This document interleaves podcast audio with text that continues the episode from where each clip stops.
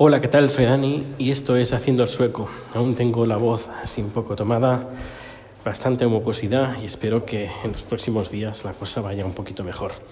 Bueno, eh, tengo que anunciar que, eh, bueno, supongo que sabes que si estás escuchando el podcast desde hace ya bastante, pues sabrás que escribí un, un libro con mis memorias que está en Amazon y también está en la iBook Store de Apple.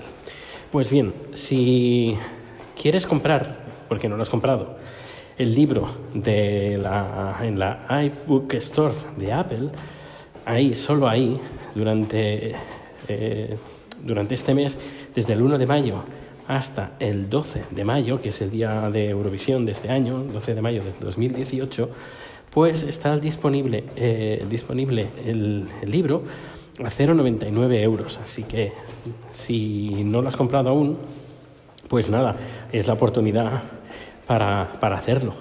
Eh, 0,99 el, el, libro y si hay actualizaciones, que eso también dependerá del número de, de ventas que haya, eh, pero si nadie lo, o muy poca gente lo compra, pues claro, eh, dedicar tiempo para hacer una versión 2.0, pues no sé si valdrá la pena. Pero bueno, si veo que hay movida, pues habrá nuevas versiones. Esas nuevas versiones de la gente que lo haya comprado a través del Apple Store, de la, de la eBooks Store de Apple, pues estas actualizaciones serán gratis, son gratis. Así como, por ejemplo, el libro que tengo de, de vídeo, pero ese está a precio normal. Así que eh, aprovecha, aprovecha si quieres conocer un poquito más de mí, sobre mi faceta en Eurovisión, en Andorra, en Operación Triunfo, etcétera, etcétera, pues aprovecha que, que está a 0,99. Pues nada, dentro de un ratito vuelvo. Hasta luego.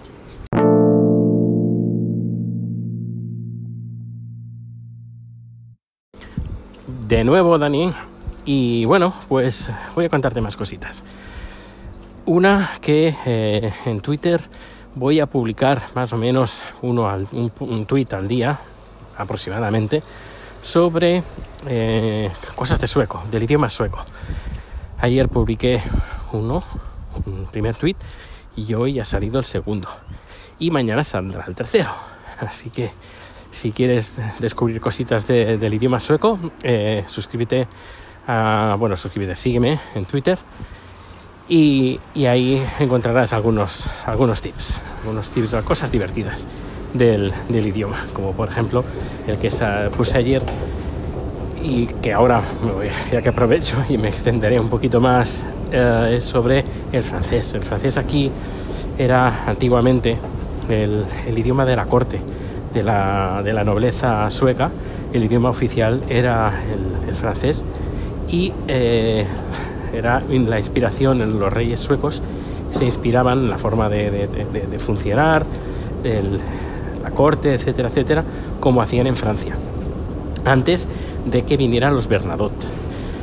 Eh, se murió el, el, rey sin descendencia, el que tenía que, eh, que cubrir al, al, rey, que no era hijo directo, pero era creo un familiar. Se murió, creo, el día anterior de la coronación, cayendo del caballo o, o algo parecido, y se quedaron sin rey. Y querían, necesitaban un, un rey, y como Francia era en referencia, pues hablaron con, al menos eso es lo que dicen las, las, las antiguas escrituras, eh, hablaron con, um, eh, porque en esa época estaba eh, Napoleón Bonaparte, hablaron con él si quería ser el rey también, rey de Suecia, dijo que no, y hablaron con, pues, con su eh, mano derecha militar, eh, Jean-Baptiste Bernadotte, y, y él pues dijo, pues sí, yo me apunto quiero ser rey sueco. Y le ofrecieron pues la, corona sueca. No descendían en, ningún momento de, ningún reino, sino que era un, capitán, creo, un coronel o un sargento. Bueno, era, militar. Ahora estoy hablando de, de, de así de, memoria. Y el rey que tenemos actualmente hoy también pertenece al legado de la familia de Bernadotte.